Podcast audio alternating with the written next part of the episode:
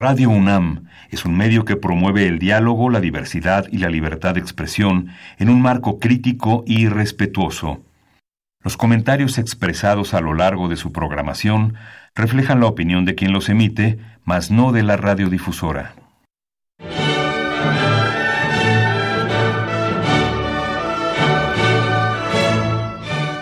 Diálogo jurídico. Derecho, Cultura y Humanismo. Programa a cargo del maestro Eduardo Luis Fejer.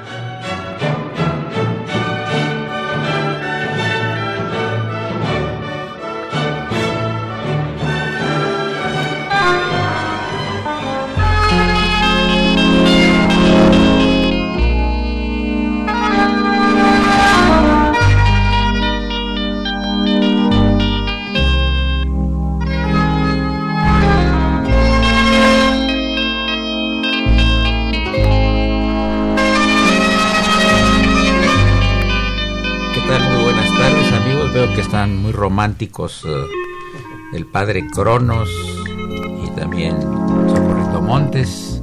Bueno, no es para menos pues de la gran pérdida para el país de personaje de, la estatura de, José José. Eh, tenemos en, en, cabina gente muy interesante y muy importante para dar temas muy interesantes y muy importantes. Saludo con el gusto, afecto, admiración de siempre al doctor Ruperto Patiño Manfer, quien fue nuestro distinguido director de la Facultad de Derecho, y a quien le doy la bienvenida a estos micrófonos. Eduardo, muchas gracias a tus órdenes. Gracias por la invitación. Encantado. Eh, también nos acompaña el maestro Héctor Benito Morales, que ya ha venido varias veces aquí, ya es ha sido a estos micrófonos de Radio UNAM y el programa de la Facultad de Derecho, ¿no? Diálogo Jurídico. Buenas tardes, Lalo. Muchas gracias por tu invitación. Encantado. Con mucho gusto. Y también damos la, la, bienvenida en cabina, quienes participarán en un rato, al maestro Mario Alberto Torres y al doctor Carlos Casillas Vélez. Son bienvenidos todos a, la prueba de la Facultad de Derecho, ya saben, eh, diálogo jurídico con nuestro lema Derecho, Cultura Humanismo. Pues yo me encontré en el elevador hace unos días a Héctor Benito Morales, coincidimos en oficinas, aunque no en piso, y me dice, oye, pues está muy candente este asunto del Tratado de Libre Comercio, no sabemos si se va a hacer o no, está el TEMEC, y le dije yo, bueno, Héctor Benito, ¿y qué tal si no se firma este contrato? Eh, este acuerdo. Eh, y dice, bueno, necesitaría yo platicarte lo más ampliamente. Y le bueno, no muy ampliamente, pero tienes que venir al radio a acompañar. Y en eso sube al elevador el doctor Patiño Manfer. Y le digo, Ruperto, puedes hablar, de, eh, por, por supuesto, por tus conocimientos y tu materia, puedes hacerlo, del TEMEC y del antiguo Tratado de Libre Comercio, que es el que está vigente. Me dice, encantado. Están aquí presentes y le doy la palabra al maestro Héctor Benito Morales. Muchas gracias, Lalo. Buenas, buenas, buenas tardes a todos. Eh, bueno, eh, el Tratado de Libre Comercio, como bien dice el doctor Fejer, es el que está todavía vigente, el famoso Telecán. No ha sido denunciado por ninguna de las partes y por lo tanto aún seguimos sujetos a sus disposiciones a pesar de que haya sido ya aprobado el TEMEC en el trámite que se encuentra ahora, pues es eh, la aprobación de los congresos tanto de Canadá como de Estados Unidos y, de parte de nosotros no, porque nuestro Senado ya lo, ya lo ratificó. El Tratado de Libre Comercio es un tratado que se suscribe entre Estados Unidos y México como una estrategia, yo la miro, eh, de Estados Unidos para hacer frente a la competencia internacional que se estaba dando ya muy fuerte, que se sigue dando ya muy fuerte, especialmente de China y de la Unión Europea. Y este tratado, pues bueno, desde luego abrió las fronteras, permitiendo la libre circulación de bienes, servicios y capitales, aunque la circulación de mano de obra, como sabemos, pues sigue, sigue restringida. El tratado pues ha traído beneficios en ciertos sectores, sobre todo en el sector automotriz, pero también ha traído importantes desventajas comerciales y productivas para el país, acentuadas, eh, Lalo, sobre todo en el periodo de las crisis económicas de 94-95 y 2008-2009, a resulta de la eliminación de controles a los flujos de capital especulativo que estableció el TLC. Eh, se generó, como sabemos, una crisis agrícola importante porque pues pusieron a competir a los campesinos mexicanos contra los agricultores de Estados Unidos que trabajan con altos con altos subsidios a pesar de que eso no, no debía ser así. Y bueno podríamos decir que el TLC pues profundizó de alguna manera la vulnerabilidad externa de la economía mexicana eh, la contracción de su mercado interno, las crisis sociales, elevada concentración de sus exportaciones, más del 80% de lo que exportamos va al mercado, al mercado norteamericano, y bueno, pues eh, con puntualidad en algunos aspectos de los que si hay oportunidad me ocuparé. Más adelante veríamos el caso, por ejemplo, de la inversión.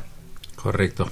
Doctor Patiño, ¿se le ha dado desde siempre un manejo político a los tratados? Yo creo que sí, desde luego pues, participan cuando menos el presidente de la República y el Senado, que es algo que yo siempre he cuestionado un poco, en el sentido de por qué solo el Senado interviene en la aprobación de nuestros acuerdos internacionales, de los tratados que México firma, cuando estos eh, resultados de estos tratados tienen la máxima jerarquía en nuestro sistema jurídico. Me parece a mí que es una aberración constitucional el que no se le permita la intervención a la otra parte del Congreso, que serían los diputados porque en todo caso, si un tratado se va a convertir en ley suprema de toda la Unión, como dice el 133, y ahora con la jerarquía que le da el artículo primero de la Constitución, me parece que la lógica constitucional sería que pasara por la aprobación del Congreso. Y si recordamos el texto original, de 1917 del artículo 133, el, el, texto original, que estuvo vigente además de, 30, de 1917 hasta el año 33, justamente decía, esta constitución, las leyes del Congreso que emanen de ella y los tratados, hechos y que hiciere, decía el eh, presidente, con aprobación de el Congreso, serán la ley suprema de toda la Unión. Eso cambió en 1933 y pues, sería largo platicarlo, pero por una razón inexplicable, porque no hay ninguna razón en, el, en la, lo que es la, eh, la expresión de, de, motivos o de argumentos para hacer una modificación constitucional. Eh, no hay ningún argumento de por qué sustituyeron la palabra Congreso por la palabra Senado. Y a mí me parece que eso está mal porque un tratado debía ser aprobado como lo dice el texto original y así lo dice también la Constitución del 57. Recordemos que nuestra Constitución del 17 es una revisión de la del 57 y, y, y, desde ahí traíamos arrastrando el, la participación del Congreso, ¿no? Sí. Bueno, en este caso no es así, lo, los tratados los aprueba, los, los firma el presidente y los aprueba el Senado y los ratifica el presidente. Siempre el presidente firma ad referendum y quien aprueba un tratado no es el presidente, es el Senado de la República, el órgano legislativo, y el presidente bajo esa aprobación ya hace la ratificación. Son dos firmas para un tratado, ¿no? Y bueno, después ya viene internamente el decreto a la publicación. En este caso, eh, como ya lo dijo el maestro Benito, efectivamente, ya lo comentabas tú también, Eduardo, eh, vamos, a veces hay una, uno escucha en la prensa y en las radio una preocupación de ciertos sectores industriales, qué barbaridad, qué va a pasar si el TECMEC no se firma, si no se aprueba, si no entra en vigor. Yo les digo, oye, hace 25 años, más de 25 años, está vigente el Tratado de Libre Comercio de América del Norte, que, que, que crea una región comercial, claro. que es América del Norte, justamente, sí. Canadá, Estados Unidos y México. Y esa región comercial eh, ha, ha venido funcionando para algunos muy bien, para algunos con gran éxito y para otros con, con dificultad. Recordemos que cuando se firma el Tratado de Libre Comercio, veníamos de más de 30 años de una política de sustitución de importaciones, una política sumamente proteccionista, que tenía cerradas las fronteras. Entonces, claro, cuando se abren las fronteras, porque ahí era imposible mantener una sustitución de importaciones, eso ya, ya era insostenible totalmente, bueno, pues claro que muchos empresarios y muchos sectores pues no pueden enfrentar la competencia internacional, y esos son los que desaparecen, y se genera desempleo, y se genera cierre de empresas, desde luego, pero hay quienes sí se sí, sí pueden, eh, digamos, adecuarse a las nuevas condiciones y se convierten en empresas exportadoras. Y México es un país que tiene una, un nivel de exportación muy importante. Hoy, hoy en la mañana escuchaba yo que uno de las, eh, eh, la Secretaría de Economía publicaba la balanza comercial de México eh, de, de, de la, el último trimestre y es favorable. Es decir, exportamos más de lo que importamos. Eso no siempre ha sido así. México ha tenido siempre un superávit ya claro. crónico. Claro. Pero, en fin, vamos, el país tenía que modernizarse y la única forma de entrar a la globalización era abriendo sus fronteras. Que hay sectores eh, que la han sufrido desde luego, lo decía nuestro Benito, el sector agrícola, pero es que México eh, internamente no hemos hecho lo que teníamos que hacer. Mira, en el proceso de producir alimentos y llevarlos a, la mesa, a nuestras mesas, trigo, frijol, sorgo, soya, todos estos productos de alimentación generalizada, hemos abandonado al campesino a su suerte. ¿Quién traslada, el, por ejemplo, el maíz o el trigo, el frijol? ¿Quién lo traslada de la parcela de donde se produce hacia las centrales de abasto? el que lo traslade es el dueño del transporte, le paga al campesino lo que quiere pagarle y si no, pues hay que se le pudra la cosecha y le vende a, la central de abastos al precio que quiere. Los que pagamos somos nosotros los consumidores, pero el único que gana en, esta, en este proceso de producir, transportar y vender es el transportista abandonamos a los campesinos. Tú debes recordar, y ustedes deben recordar, que teníamos una agencia de gobierno que era la CONASUPO, y la CONASUPO justamente se encargaba de darles precios de garantía a los campesinos. y no importa cómo te vaya, yo te voy a pagar tu cosecha, y yo me encargo de ella, yo me la llevo, y la llevo a las centrales de, abasto. ¿no? Y entonces nosotros teníamos acceso a, a esos productos. México no es un país con vocación agrícola, pero sí puede producir alimentos. Y si no produces suficiente, pues importas lo que te falta pero no, no dejas de producir casi todo. Estamos importando el 80% del maíz. es, increíble, ¿no? Eh, trigo, importamos trigo, importamos frijol, importamos, bueno, etcétera, ¿no? Entonces, este, sí hemos abandonado al campo y desde luego la competencia frente a Estados Unidos pues, es desastrosa para el campo, porque Estados Unidos es un país con vocación agrícola. Estados Unidos tiene tierra, tiene agua, tiene tecnología, tiene capital. Y los campesinos que no son no son los pobres del, del, país, no son gente que, tiene muy buenos recursos porque tienen además muy buenos estos subsidios. Entonces el producto el agrícola eh, de Estados Unidos es muy competitivo a nivel internacional y claro el campesino mexicano no puede enfrentar esa competencia ante la falta de apoyo del gobierno y lo que hacen es migrar migrar a las ciudades, al norte del país, a Estados Unidos, y el campo está abandonado. ¿no? Ese es el problema. Sí, Héctor Benito, antes de, pasar al, al, primer corte musical a cargo del padre Cronos, este, una pregunta. México sí era agrario hace muchos años. Era más que industrial, ¿no? Así es. Así es.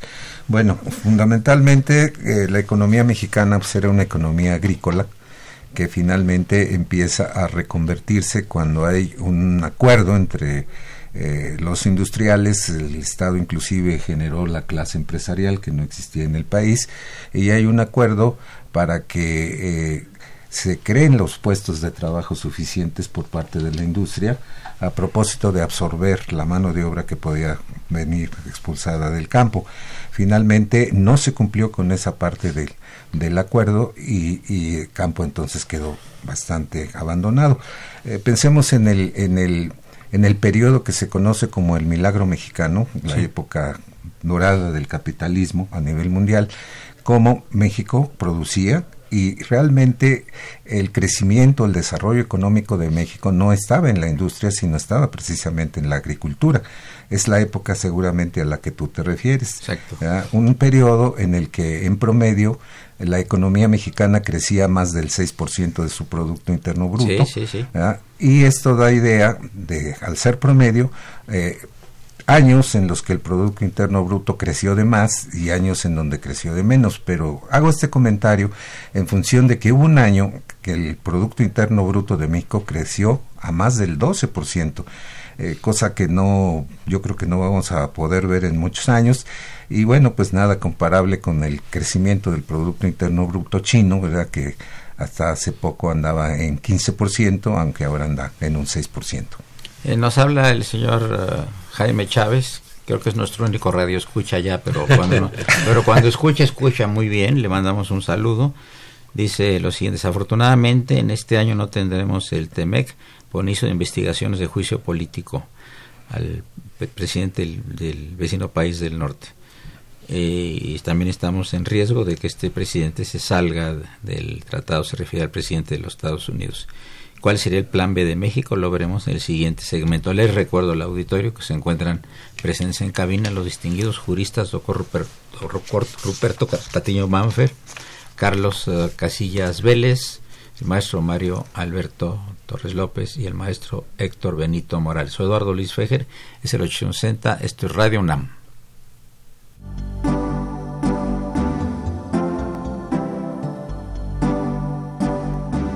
Está usted escuchando Diálogo Jurídico, Derecho, Cultura y Humanismo.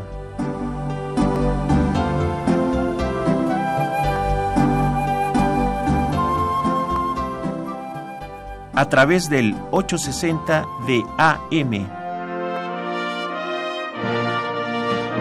El alma mater del cuadrante.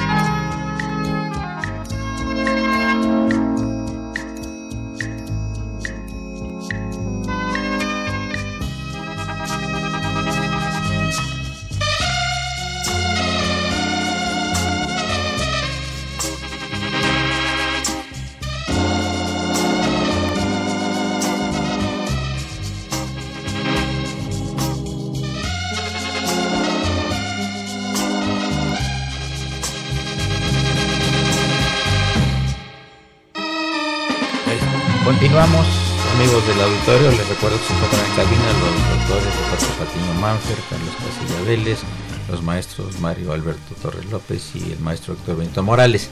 Eh, yo invité al distinguido jurista Mario Alberto Torres López para que nos platique brevemente eh, de un congreso muy importante, el segundo Congreso Internacional de Derecho Penal, que se organizó en la Facultad de Derecho y tiene trajeron gente muy importante del extranjero y fue un gran éxito para la facultad, para el señor director de la facultad, el doctor eh, Raúl González Bustamante.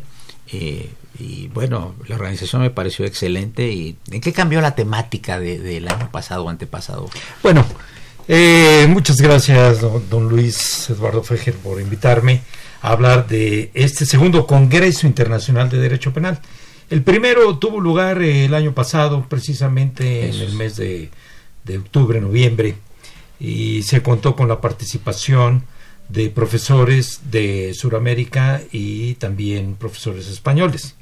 En esta ocasión tuvo lugar los días 23, 24 y 25 de este mes de septiembre y básicamente eh, eh, participaron profesores eh, nacionales y profesores internacionales eh, aunque propiamente eh, en su mayoría vinieron de universidades españolas, ¿sí? Creo que debemos mencionar en primer lugar a mm, la organización precisamente de estos congresos internacionales. Tenemos un personaje que es muy conocido por nosotros, muy querido, que ha sido maestro de muchos, y es el doctor Eduardo López Betancourt, penalista distinguido, constitucionalista distinguido, jurista, además este autor de varios libros, actualmente además de profesor, eh, eh, es eh, decano del Consejo Técnico y presidente del Tribunal Universitario y todavía organiza precisamente este segundo Congreso Internacional de Derecho Penal. ¿sí? Pero eh, quiero mencionar rápidamente algunas de las eh, personas que estuvieron participando por parte de México. Estuvo el doctor Raúl Carranca y Rivas, profesor emérito, el doctor Carlos Cuenca Dardón, el propio eh, maestro Arturo Luis Cosio Azueta, el doctor Díaz Polanco, el doctor Armando Granados Carrión, el doctor Miguel Ángel Aguilar López, la doctora Patricia Lucila González Rodríguez, que ella venía de la Procuraduría de la Ciudad de México, el doctor Pedro Hernández Gaona, el maestro Adrián Polanco, el maestro Gerardo Urosa, eh, el maestro Carlos Daza, el maestro Miguel Ángel Vázquez Robles, el, licenciado Luis Raúl González Pérez, entre muchos otros destacados juristas mexicanos. Y entre los profesores extranjeros tuvimos presente al doctor Francisco Javier Álvarez de la Universidad Carlos III de Madrid, al doctor Arturo Ventura Puchel de la Universidad Complutense, a la doctora María José Rodríguez de la Universidad de Barcelona, a la doctora Esther Pomares de la Universidad de Jaén, al doctor Luis Roca de Agapito, de la Universidad de Oviedo, al doctor Fernando Vázquez de la Universidad Santiago de Compostela, al doctor Noel Villalba López de la Universidad Carlos III, a la doctora Esther Aba García de la Universidad de Cádiz y por otra parte dentro de los eh, mexicanos tuvimos la presencia del doctor Gerardo Laveaga que es el director de un importante eh, instituto de investigación, de docencia, que es el Instituto Nacional de Ciencias Penales. Y básicamente el Congreso trató sobre eh, los siguientes ejes, ejes temáticos. La violencia social en México, una cuestión que fue abordada por el profesor emérito, el maestro Carrancá, y por el doctor López Betancourt, en cuanto a que este último trató el fracaso que tiene el derecho penal. El fracaso que tiene el derecho penal en virtud de que eh, todos los días el índice delictivo que subió tanto en nuestro país, bueno, a veces nos dicen que baja un poco y luego que no, que subió, pero en términos generales podemos ver que se mantiene, pero es un índice muy alto comparado con el que existía en décadas anteriores. De hecho, para ilustrar, digamos, su intervención, nada más llevó los periódicos de ese día, tres o cuatro, y en donde veíamos las notas de crímenes, y crímenes de violentos, no de que una persona le robaron su coche porque lo dejó estacionado o a alguien le, le defraudaron cierta cantidad, no, no, no, crímenes, crímenes verdaderamente violentos, delincuencia organizada, homicidios, eh, violaciones, secuestros, desaparición de personas. Y otro de los puntos que se planteó precisamente, ¿cómo es que el derecho penal está fracasando? Porque una de las misiones del derecho penal es generar precisamente cierto temor ¿sí? en las personas. O sea, diciendo, esta conducta es delictiva y cuando lo sabe el gobernado dice, no la voy a realizar ¿Por qué? Porque puedo tener problemas con la autoridad, puedo llegar a la cárcel.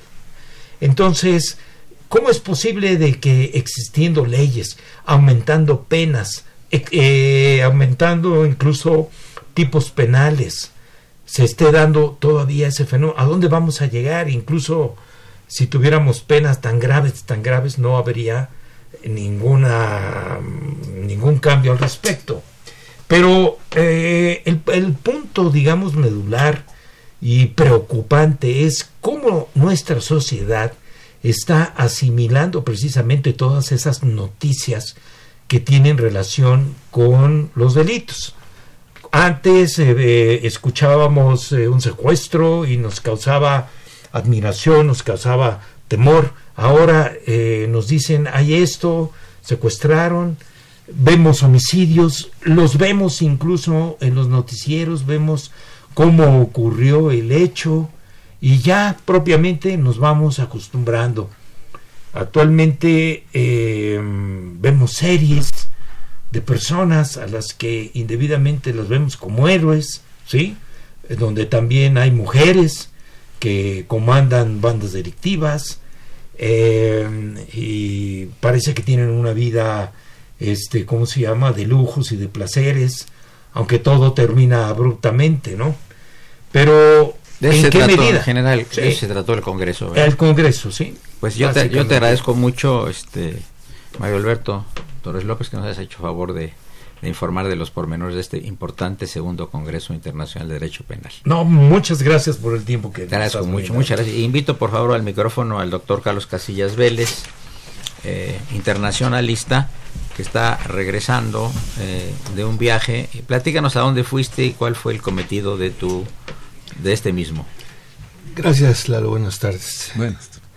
Pues eh, mira, eh, rápidamente se trató de un congreso internacional organizado por una asociación que existe desde el año 74, una asociación internacional de ex becarios en España. Concretamente, la sede de esta asociación está en Madrid pero tenemos representaciones en toda América Latina. De hecho, al Congreso que ahora se celebró del 16 al 20 de septiembre, se celebró en Porto Alegre, en Brasil, y asistieron representantes de 14 países, incluidos desde luego España y Portugal. Y la temática central del Congreso, la temática general fue eh, los flujos migratorios, mm. tema de absoluta actualidad, y el nacionalismo que se mezcla con este, con este tema. Entonces, eh, la participación fue de un, un brillante catedrático español, Gonzalo Sáenz de Buruaga, que habló sobre la migración de África hacia Europa. Eh, a mí me correspondió hablar de la migración de Centroamérica y Sudamérica, digo, Centroamérica y México hacia Estados Unidos. Y dos profesoras de Derecho Internacional de la Universidad Federal de Río Grande do Sul hablaron de la migración en, en Sudamérica y mezclando el tema de la migración africana, que ahora ya nos llegó a nosotros a México, que, que, viene a través de Brasil y de otros países de Sudamérica, el Caribe, y cuál es la situación actual del nacionalismo, ¿no? El nacionalismo visto en Europa con los gobiernos de Hungría, de Polonia, con de cierto Italia. temor, ¿verdad? Sí, que, con un temor igual al de Donald Trump en Estados Unidos que no quiere o, migrantes. o lo previo a la Segunda Guerra Mundial. Exactamente, ese es un fenómeno que está pa pareci pareciendo eh, como una repetición de aquel de aquel evento. Entonces, las conclusiones fueron muy interesantes porque pues tenemos información de la prensa, de la televisión, y decía uno de los eh, asistentes al Congreso que estamos ahora mejor informados que antes. Claro. Y yo le, le, le dije que no, que no estamos mejor informados, estamos más informados. No pero, mejor. pero nos llevan un mundo de información que es falsa, Sí. que es parcial, que es tendenciosa y difícil encontrar la, la verdadera información. Entonces el Congreso tuvo ese, ese efecto, se va a publicar una, una memoria y nos estaban, bueno, nos convocaron realmente a participar en un siguiente congreso que será dentro de dos años en Madrid, España. Este, este congreso al que asistí fue el vigésimo primero, Ok.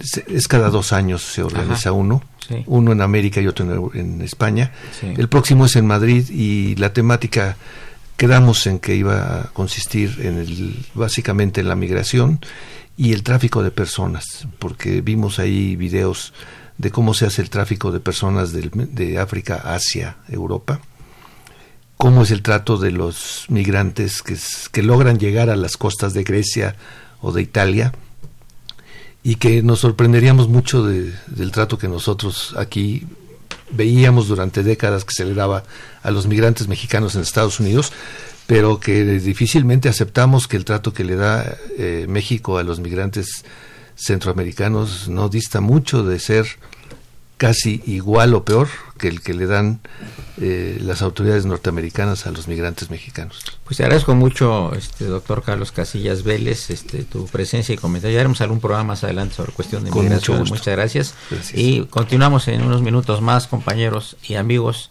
del 860 en el programa de la Facultad de Derecho. Y la música a cargo, obviamente, del padre Cronos, de quién más, sino de él. Muchas gracias. Continuamos.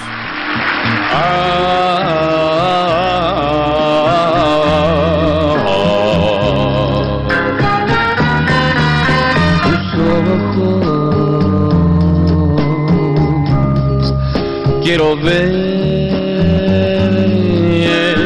tus ojos la primera vez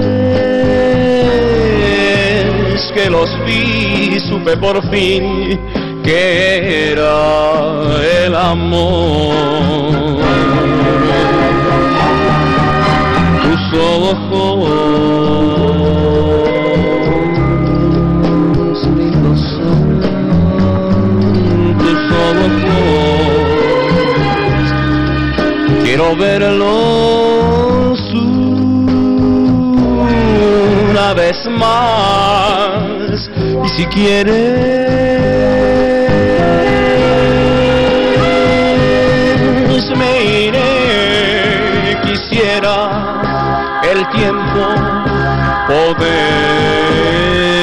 regresar y revivir la ocasión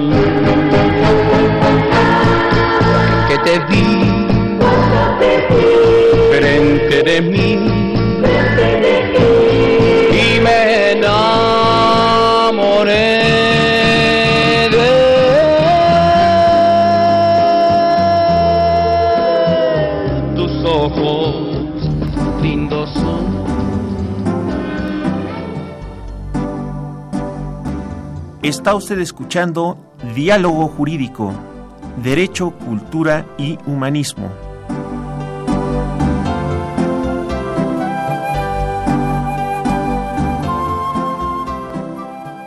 A través del 860 de AM.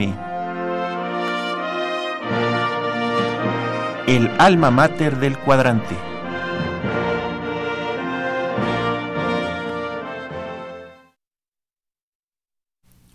Nos dice eh, Raúl Romero y Scuti, el niño de la radio que está a cargo de los teléfonos, que el público está felicitando al padre Cronos por la magnífica música que trajo el día de hoy. Vamos a continuar amigos con los doctores Ruperto Patiño Manfe y Héctor Benito Morales, tratándose el- del espinoso tema del Tratado de Libre Comercio. Eh, yo recuerdo que hace muchos años cuando empezó el tratado, había mucha gente molesta porque tuvo que cerrar sus fábricas, sus negocios, y dijeron que no podemos ante la, la compañía, ante la competencia extranjera.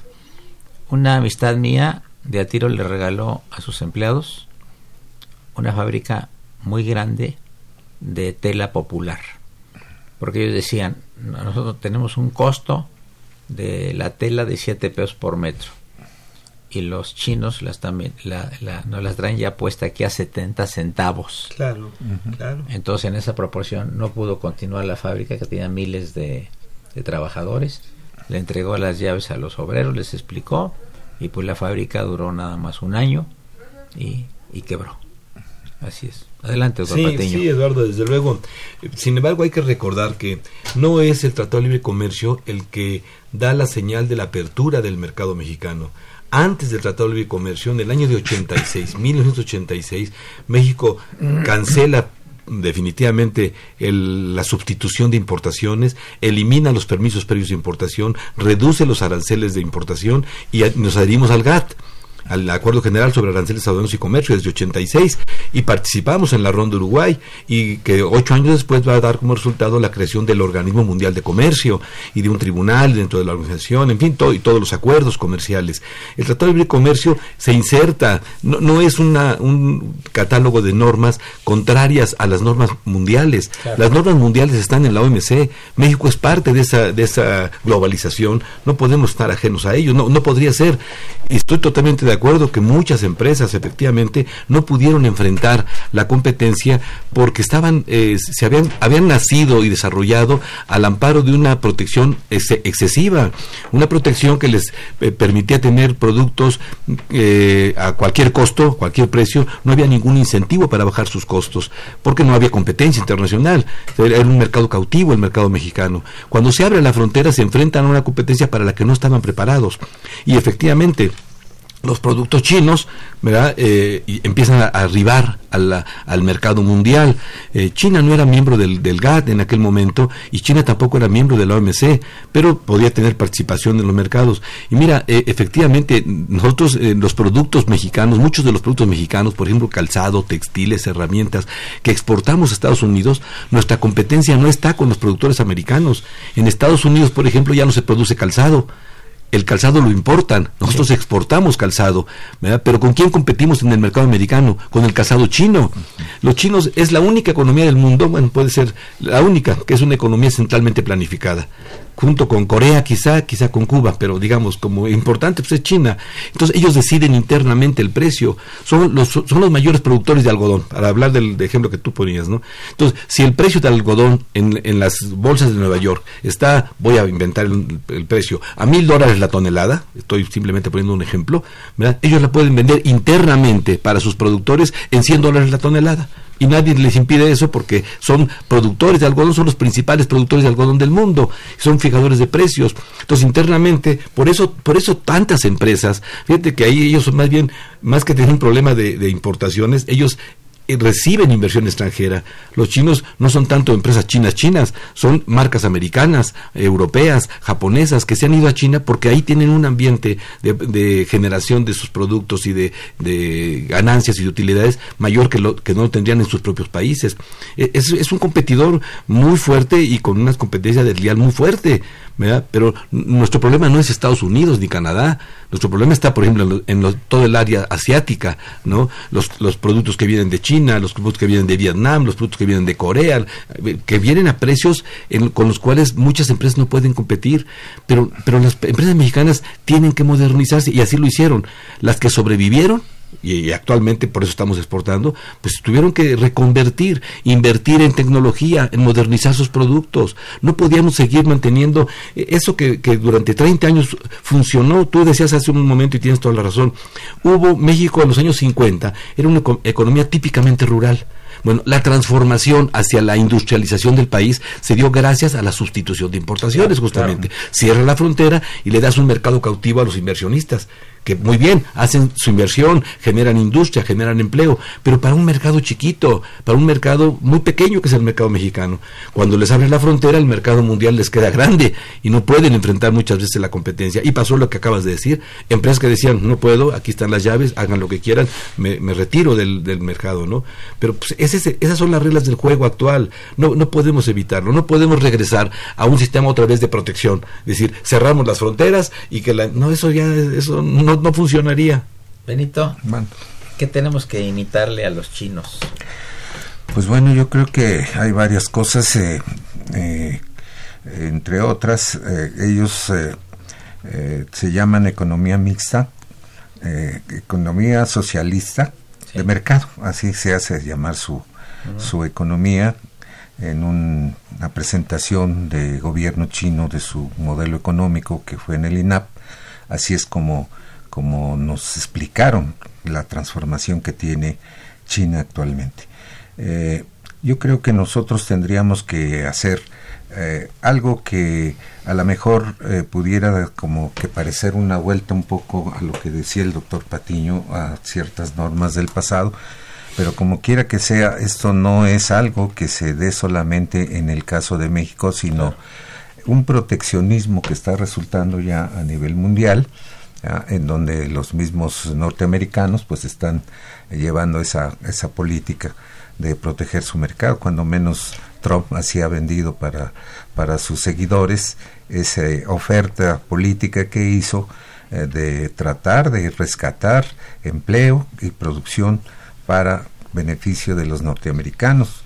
Eh, pues como hemos visto con el manejo de aranceles, con el sometimiento de las economías, principalmente nos importa la de México, a los aranceles que como amenaza ha manejado en relación a no sujetarnos a, su, a, sus disposiciones, a sus designios. Entonces yo creo que tendríamos nosotros eh, en la oportunidad, si no es ahora porque no se apruebe el, el TEMEC, en los términos que se están planteando por las elecciones que próximamente se darán en Canadá y las que se darán en Estados Unidos y luego pues todo el proceso del impeachment que ahora se le ha iniciado al, al presidente Trump.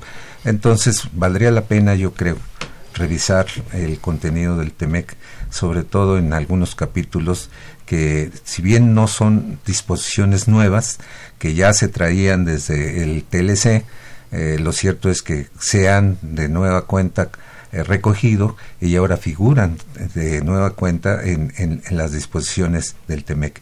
Y me refiero, por ejemplo, entre otras cosas, al renglón de la inversión. En el, en, el, en el TLC, en el capítulo 11, ya había establecida una desregulación de la inversión extranjera en beneficio de las empresas de Estados Unidos y Canadá.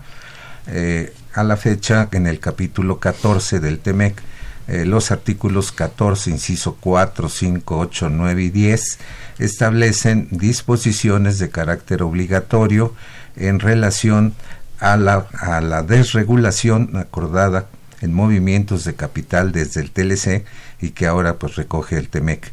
Es un factor que debemos considerar porque aumenta el riesgo de inestabilidad de crecimiento económico y vulnerabilidad financiera y cambiaria, tal como se mostró con las crisis que yo refería de 95-96, 2008-2009.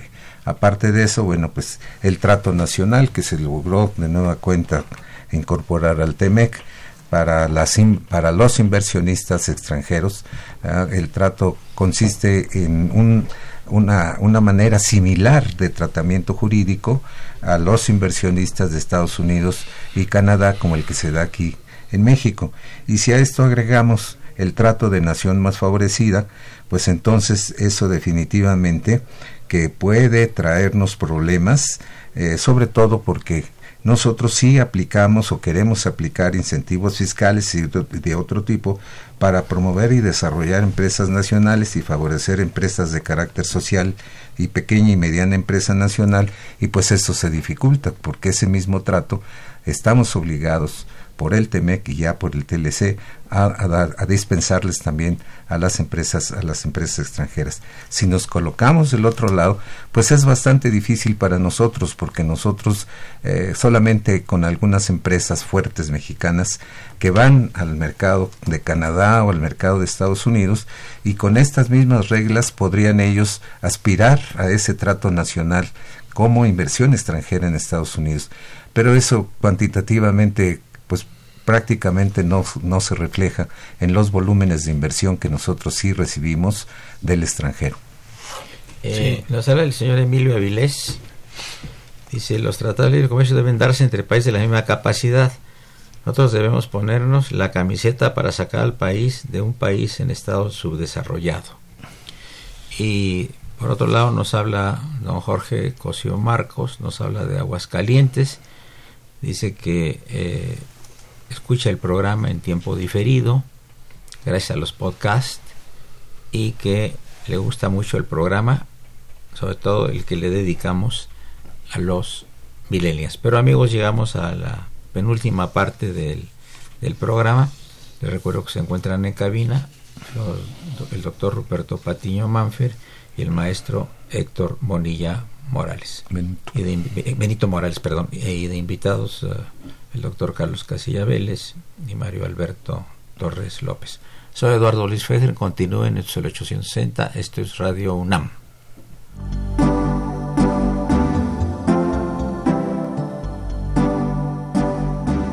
Está usted escuchando Diálogo Jurídico, Derecho, Cultura y Humanismo.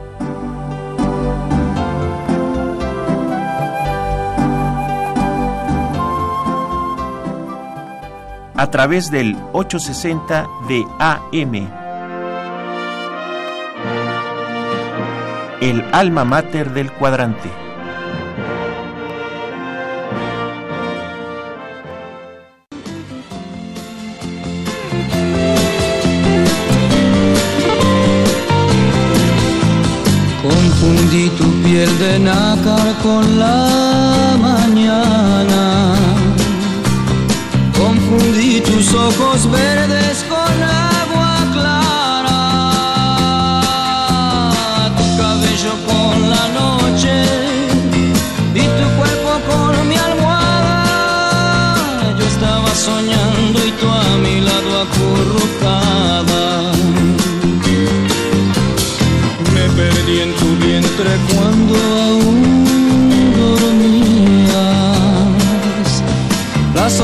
Sorpresa abrió tus ojos y se hizo el día.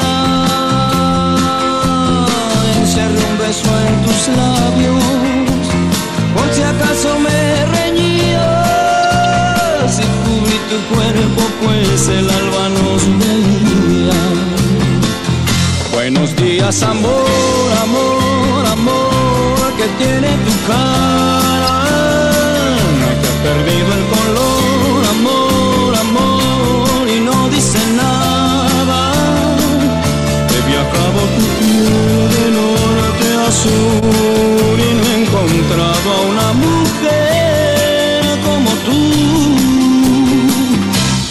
Días, amor, amor, amor, que tiene tu cara, que ha perdido el color, amor, amor, y no dice nada. He viajado tu piel de norte a sur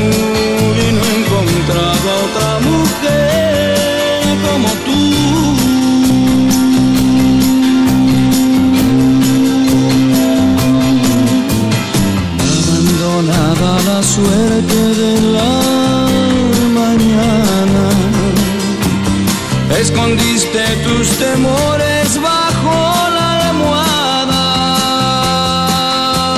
Sé que estabas enfadada, pero no dijiste nada. El que calla otorga y sé que estás enamorada.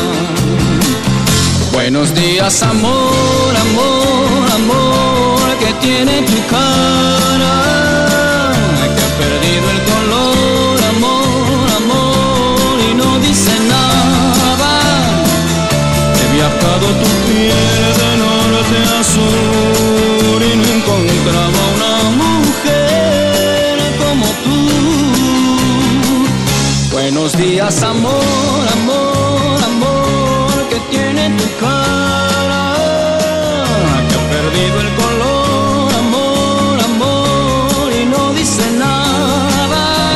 del aire estábamos platicando con doctores, maestros, y nos estaba insistiendo una cosa muy interesante el doctor Patiño Maffer que me gustaría que la, la abundara, la ahondara un poco más, que es las particularidades de la economía china. Claro. Es que no hay precedente prácticamente mundial de una cosa así, ¿verdad? Claro, es la única economía en el mundo, que insisto, hace rato lo comentaba, es una economía centralmente planificada.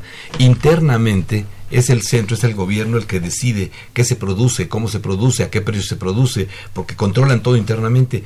Externamente se comportan como una economía de mercado, porque participan de las reglas mundiales. China es miembro de la OMC.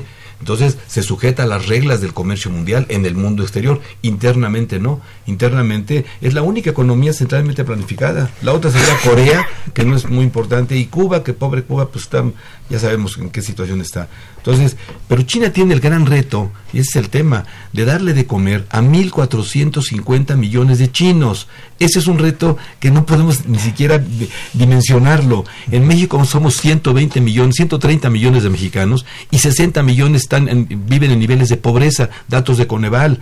10 millones en pobreza extrema, datos de Coneval. O sea, aquí no estamos haciendo bien las cosas, algo está pasando, ¿no? Ahora, esto de las reglas del comercio, mira, a veces se habla mucho del TECMEC o del Telecán como una situación de que conflictúa el crecimiento de la economía.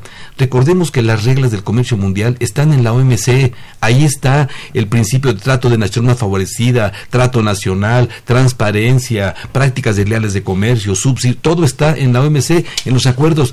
China es miembro de esos acuerdos, México igual y el resto del mundo, todos los países que tienen que participar en comercio internacional son miembros de la OMC. Lo que realmente tiene el Telecán, que está vigente, y probablemente el TECMEC, si es que entra en vigor en algún momento, ahora ya lo dudamos mucho porque esto ya se prolongó, pero, pero lo que tiene son reglas adicionales, además de, no entran en conflicto con las reglas mundiales, de tal manera que tampoco podemos pensar eh, en cambiar estas reglas porque son reglas que, que aplica a todo el mundo. Básicamente, el Tratado de Libre Comercio es por eso el nombre, libre circulación de mercancías, de capitales y de servicios. Y el TECMEC tendría, digamos, como algo adicional, meter temas que aparentemente serían con- eh, ajenos al comercio, pero no lo son. Por ejemplo, el tema laboral. Es un tema que está ahí pendiente y que eso nos va quizá a bloquear que se, se apruebe el, el, el el laboral, ambiental, que son dos temas que además uno dice, bueno, de veras, ojalá se inclu- incor- incorporaran. ¿Por qué? Porque en México tenemos leyes laborales y tenemos leyes ambientales, pero ¿quién cumple las leyes ambientales? Yo platicando una vez con un inspector de estas áreas de, la- de la defensa del ambiente, yo le decía, oye, todo la- eh, alrededor del Distrito Federal tenemos todos los municipios, Nezahualcóyotl, Tlanepantla, Ecatepec, que tienen en ca- cualquier cantidad de empresas que son altamente contaminantes. ¿Por qué no aplican las leyes ambientales? Y la respuesta fue esta, porque si las aplicamos tenemos que cerrarlas, tenemos que clausurarlas y generamos un desempleo que no, no queremos enfrentar. Entonces mejor nos hacemos un poco como que no vemos y dejamos que sigan eh, eh, contaminando el ambiente pues, para que sigan generando empleo. Fíjate qué mal está eso, ¿no? Estas empresas no gastan en, en- en defensa del medio ambiente, sus costos laborales son bajísimos. No nos acaba de decir el presidente que el, salario mínimo en México es más bajo que el Centroamérica, que Guatemala, que Honduras, lo acaba de decir, y son datos del Banco Interamericano de Desarrollo, no son datos del- de la Cuarta Transformación, son datos del, del Banco Interamericano. Nuestro salario es más bajo que inclusive el salario chino. Entonces, francamente, tenemos que, la economía mexicana tiene que rediseñarse, ¿no? Y, y no creo que sea con medidas proteccionistas como vamos a lograrlo, porque entonces, mira, proteccionismo tenemos ya mucho, a pesar del Tratado de Comercio, y básicamente el proteccionismo se fija en esto que llaman prácticas desleales de comercio. ¿A cuántos productos, cientos de productos, eh, no, no es cientos de productos tienen cuota compensatoria, es lo que le llaman cuota antidumping, igual que en Estados Unidos, igual que en Canadá? O sea, esto de prácticas desleales se ha usado como un mecanismo de protección a las industrias nacionales y lo usan todo el mundo. Y México no está ajeno a ello. México usa, pero con mucha intensidad y con mucha frecuencia. ¿Y qué son los- las cuotas compensatorias? Son aranceles, son gravámenes, son sobreprecios al precio al producto importado, que al final pagamos los consumidores. Entonces, seguimos importando. Claro, pero además de veras, eh, vamos, es que somos exportadores. Hay muchas empresas mexicanas que exportan y les va bien, pero hay cosas que no podemos importar. Y esto que decía algún radio escucha, de que el Tratado de Comercio debe ser entre dos iguales, eso es falso, porque entonces sí enfrentamos una competencia. Al contrario, México es una economía que es proveedora del mercado americano. Producimos o fabricamos lo que ellos ya no producen. Ellos ya no producen calzado, no producen textiles, no producen herramientas, algunos electrónicos. Nosotros los producimos, los ensamblamos en el norte del país y los enviamos. El automóvil es- un caso clásico de ensamble ¿no? de un producto regional. Si produjéramos lo mismo que produce Estados Unidos, ahí tendríamos un problema de cómo, cómo enfrentas al gran eh, eh, mercado del norte con la tecnología que ellos tienen, con los recursos que ellos tienen, si, si vas, a, vas a producir lo mismo que ellos producen. Ahí sí tenemos una competencia. Somos economías complementarias. México es una economía complementaria de Estados Unidos. Por eso nos va bien. Con Estados Unidos, tradicionalmente tenemos un superávit. Ve las estadísticas, tenemos superávit con Estados Unidos y tenemos déficit con el resto del mundo. Porque, ¿qué pasa? Los empresarios mexicanos también están muy cómodos, en una zona de confort, es el mercado de Estados Unidos. Tenemos tratados con Europa, que muy poco se utiliza, tratado con Japón, con Israel, con toda Centroamérica, con toda Iberoamérica, vamos con, bueno, el, el- el- el área Asia-Pacífico que se acaba de firmar y está vigente. Y la- los productos mexicanos no llegan a esos mercados o llegan de una manera muy, muy modesta porque los empresarios mexicanos están metidos al mercado americano, no quieren ir a otros mercados porque les resulta, oye, de ir a Estados Unidos, estoy, estoy en Chihuahua a 100 metros de la, de la frontera, pues paso mis productos al mercado más grande del mundo, que mejor me paga. ¿Para qué me voy a Europa? ¿Para qué voy a Japón? ¿Para qué voy a Israel? ¿Para qué voy a África? ¿O para qué voy a Asia Pacífico? No tiene caso, aquí me quedo. Ese es el problema de los empresarios mexicanos, que no tienen la audacia que tienen los chinos de ir a todo el mundo. Nuestros empresarios quieren ir a Estados Unidos y solamente Estados Unidos porque pues, ahí les compran todo y les pagan bien. ¿Para qué exportan a, a Centroamérica? ¿Para qué a otros lugares? ¿no? Pues amigos, llegamos lamentablemente al, al fin del programa. Nada más una llamada del señor Jorge Rodríguez que dice que la corrupción como forma de gobierno que hemos tenido en México es la peor que puede tener un país y que debemos combatirla. Y la mejor manera de combatirla es evitar que los funcionarios se roben el dinero del presupuesto público y que rindan cuentas al pueblo, que les hagan auditorías trimestrales. Yo quiero agradecerle muy cumplidamente al doctor Ruperto Patiño Manfer, al maestro Héctor Benito Morales, al doctor eh, Carlos Casillas Vélez y al maestro Mario Alberto Torres López su presencia en estos micrófonos de la Facultad de Derecho, Diálogo Jurídico. Y desde luego una operación de Socorrito Montes, a quien saludamos con el afecto de siempre, y la imagen siempre grata de don Francisco Trejo, el padre Cronos, y asistente de producción Raúl Romero y Escutia, el niño héroe de la radio. Eduardo Luis Feger, continúe en el 860. Esto es Radio UNAM. El niño héroe de la radio.